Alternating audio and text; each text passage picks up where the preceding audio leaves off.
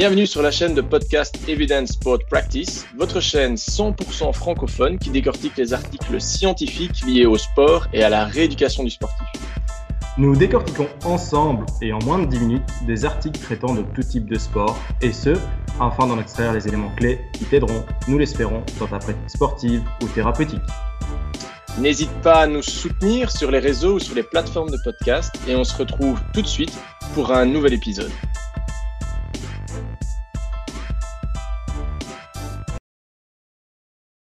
Victor, dis-moi de quoi allons-nous parler aujourd'hui?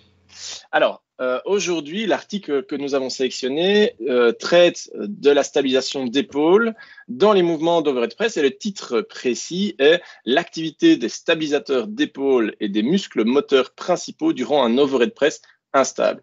Euh, C'est un article de 2018 euh, réalisé par, par, des auteurs américains.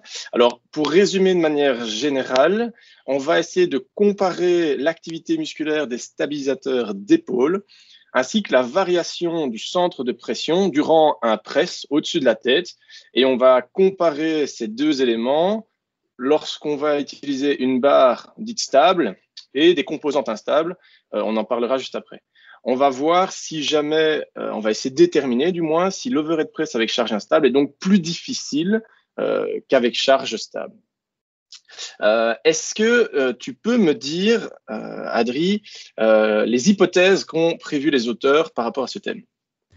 Donc oui, en effet, les auteurs ont, prévu deux hypothèses, à savoir la première, est-ce que l'overhead press avec charge instable augmente l'activité musculaire des muscles moteurs principaux et des stabilisateurs de l'épaule, ainsi que le déplacement euh, dans le plan sagittal par rapport à une charge stable versus instable. Hein. Donc l'hypothèse, c'est que la charge instable augmente un peu plus l'activité motrice et les déplacements dans cet axe-là. Et leur deuxième hypothèse serait que la charge instable ainsi qu'une barre flexible en bambou pour l'occasion euh, augmente euh, l'activité motrice de ces muscles-là, ainsi que le déplacement dans, le plan antéro-postérieur. Donc, grosso modo, ils se disent, bon, ok, euh, charge instable et barre flexible, est-ce que, de manière générale, on a un recrutement musculaire différent et un déplacement euh, du centre de pression différent par rapport à des, des situations stables?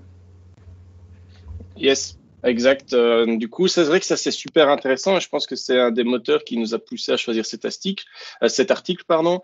Euh, alors, en termes de méthodo, si on peut parler de ça, euh, l'objectif va être ici de pousser 50% de leur 1RM pendant 10 répétitions. Donc, euh, 1RM répétition maximale qu'ils sont capables de faire en overhead press barre stable.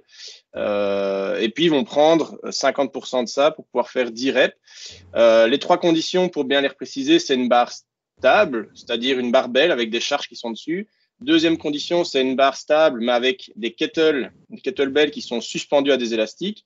Ça devient une condition instable, une des premières conditions instables. Et puis, tu l'expliquais tout à l'heure, on va utiliser ce qu'on appelle une bambou barre. Euh, bambou barre qui est donc une barre flexible où on va venir mettre encore plus d'instabilité avec des élastiques et au bout des kettles. Euh, en termes de méthodologie, un dernier point qui est essentiel, euh, c'est le fait que c'était une comparaison intra-sujet. Euh, est-ce que tu peux euh, parler un peu du protocole? Oui, donc en gros, ils ont fait deux sessions de test. Hein. Une première session avec un, un test à, à, 1 RM, 48 heures de repos, et une deuxième session euh, bah, de test hein, avec un, une randomisation forcément dans, la passation des différentes conditions. Ils ont évalué aussi la difficulté, la perception de l'effort via, via l'échelle de Borg. Ils avaient bien entendu un échauffement à, à, à 5 reps pour 25% de l'ERM. Et euh, il y avait une période de repos qui était euh, de 5 minutes entre, entre chaque condition, à savoir qu'ils ont imposé un rythme, à savoir euh, que donc, la, durée ici de la contraction concentrique était d'une seconde et euh, deux secondes en, en, excentrique. Donc je ne sais pas ce que, ce que toi tu en penses par rapport aux conditions d'entraînement et le fait d'imposer euh, un, un, rythme comme ça via métronome. Est-ce que c'est contre contre-intuitif ou, contre-productif pour toi sur le terrain alors c'est vrai que c'est une, une, réflexion qui est intéressante, je voulais qu'on échange là-dessus. Euh, à partir du moment où tu as l'habitude de travailler en tempo, ça, ça a vraiment euh, un avantage parce qu'à ce moment-là, tu as une capacité à contrôler le mouvement dans toutes les phases du mouvement, que ce soit dans la phase concentrique, euh, rapprochement des insertions musculaires ou phase excentrique, qui est un peu la retenue du mouvement. Ça, on est d'accord. Et donc, ce sont des conditions qui peuvent être particulières. A priori, euh, moins d'impact ici, puisqu'on travaille à 50% de l'ARM.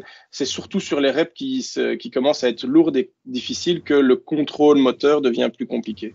Maintenant, tu, lèves un point important dont, on voulait discuter, c'était euh, l'échantillon, donc la population avec laquelle euh, l'étude a été faite. Et on avait pu relever que c'était 12 hommes actifs qui, avaient quand même, qui étaient quand même assez jeunes, jeunes et actifs. Pour, pour donner un peu l'âge moyen, c'est 25 ans. C'est des gars, c'est c'est des beaux bébés puisque la moyenne de taille c'est 1m80 et la moyenne de poids c'est plus ou moins 91 kg. C'est déjà des beaux loulous comme j'aime le dire.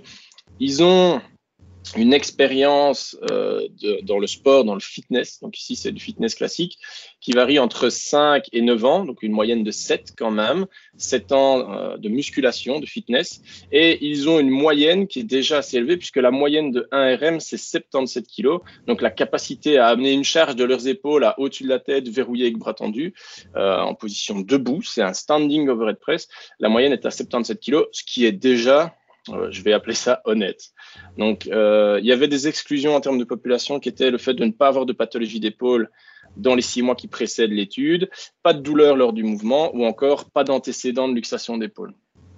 Maintenant, euh, on, avait, on avait relevé qu'il y avait sept participants qui avaient une expérience limitée sur ce type de mouvement. Et ça, je ne sais pas ce que toi t'en penses, mais est-ce que, est -ce que ça peut pas avoir une influence finalement sur l'étude? Bah, c'est vrai qu'en fait, euh, les auteurs relèvent qu'il y a sept, euh, participants qui ont une expérience limitée dans, l'entraînement avec, euh, avec charge instable et, et barre flexible. Donc, on, pourrait se dire qu'en effet, n'ayant pas prévu de, de période de familiarisation avec ça, bah, il y a une phase d'apprentissage dont doivent faire preuve enfin, certains participants, sept d'entre eux en l'occurrence. Et donc, est-ce que, est-ce que euh, c'est, compliqué de se familiariser à, ce type d'entraînement, euh, selon toi? Euh, De ton vécu en coaching, est-ce que tu arrives à, à, briefer tes, athlètes assez rapidement sur ce type d'entraînement? Ou alors est-ce que ça demande vraiment un apprentissage long?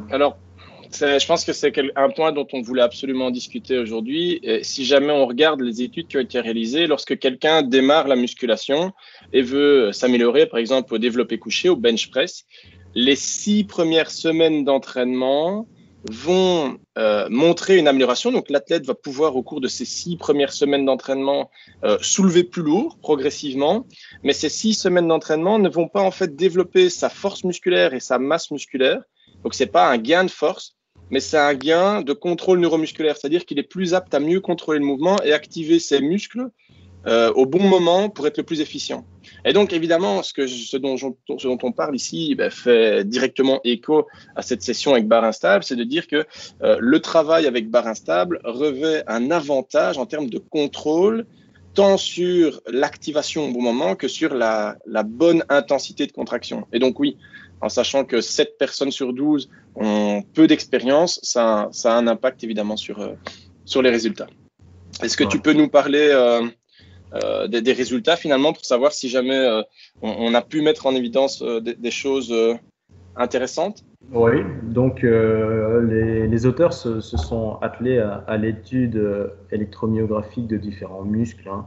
Euh, le sus-épineux, le sous-épineux, le sous-scapulaire, le grand dorsal, le trapèze, deltoïde antérieur, les érecteurs rachidiens, les rhomboïdes, grand droit, oblique, grand pec, trois du deltoïde, biceps et triceps. Donc en gros, ils ont respecté les normes CNIAM en termes de, placement de MG euh, sur les différents muscles. Et euh, ce qu'il en ressort apparemment dans les résultats, c'est que la troisième condition, à savoir instable, donc point instable, suspendu élastique, sur euh, barre en, bambou euh, augmente l'activité euh, du biceps, des érecteurs rachidiens, du grand dorsal, du grand pectoral, des grands droits, des rhomboïdes et du dentelé antérieur par rapport aux situations plus stables. la situation instable, avec kettlebell, mais sur barre classique, augmente l'activité, selon les auteurs, des érecteurs rachidiens et du grand dorsal par rapport à la situation stable, donc avec, avec barre classique et, et disque. À savoir que la troisième condition, encore une fois, celle avec euh, bambou bar et kettlebelt, augmente le déplacement euh, du centre d'oppression dans le plan antéro-postérieur par rapport aux deux autres situations. Et la perception de l'effort est, plus importante dans cette condition-là. Ensuite, c'est la condition euh, barre fixe, charge instable. Et ensuite, la première condition, barre fixe, euh, disque classique. Et donc, euh, ça, ce sont les résultats principaux, mais tu peux peut-être faire un petit topo sur l'activité musculaire en termes de, muscles moteurs principaux et de la coiffe. Yes, évidemment. Euh, je pense que pour conclure, on, comprend bien par rapport à, ce dont tu peux nous, nous dire des résultats, c'est que euh, les conditions sous, plus elles sont instables, plus ça augmente l'activité, donc en termes de recrutement moteur. Par contre, en termes d'activation de muscles, que ce soit les muscles moteurs principaux ou les muscles de la coiffe des rotateurs, qui sont plutôt des stabilisateurs cette fois-ci, euh, en fait, on ne va pas avoir plus de muscles recrutés. Je m'entends, si jamais on avait trois muscles qui étaient recrutés dans une condition stable, par rapport à une condition instable, on va pas avoir quatre ou cinq muscles recrutés. Par contre, l'activation musculaire, si on regarde les MG, on va voir qu'on a un plus grand recrutement de fibres musculaires dans les conditions instables. Euh, maintenant, encore une fois, à voir si jamais ce plus grand recrutement musculaire est significatif en connaissance du fait que 7 des 12 athlètes euh, avaient très peu d'expérience euh, de ce côté-là. Oui, et donc euh, peut-être relever aussi le petit point sur en effet euh, le fait que les, les sujets euh, se déplacent un petit peu plus dans le sens antéro-postérieur laisse à penser que ça, permet de travailler un petit peu la stabilisation de, tout le corps aussi, en dehors du fait de travailler celle du tronc et des épaules. Yes. Et je pense qu'on peut conclure, tu me le confirmes, en disant simplement que c'est très intéressant d'aller chercher le travail d'instabilité pour changer le stimulus euh, principalement sur l'épaule et aussi pour pouvoir euh, renforcer de manière différente les différents muscles, que ce soit les stabilisateurs ou les euh, muscles moteurs principaux au niveau de l'épaule. Exact, et puis j'imagine que ça fait du bien un petit peu de varier les, les différentes formes d'entraînement. C'est exact, c'est exact. Merci pour votre attention et euh, on se retrouve bientôt.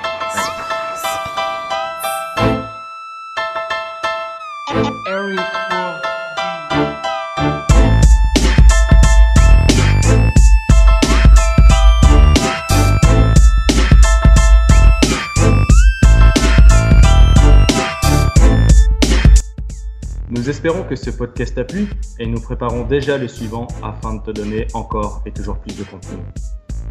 N'hésite pas à nous dire les sujets qui t'intéressent et qui te passionnent, mais surtout n'hésite pas à nous donner de la force en partageant ceci à tes amis et collègues qui pourraient en avoir besoin.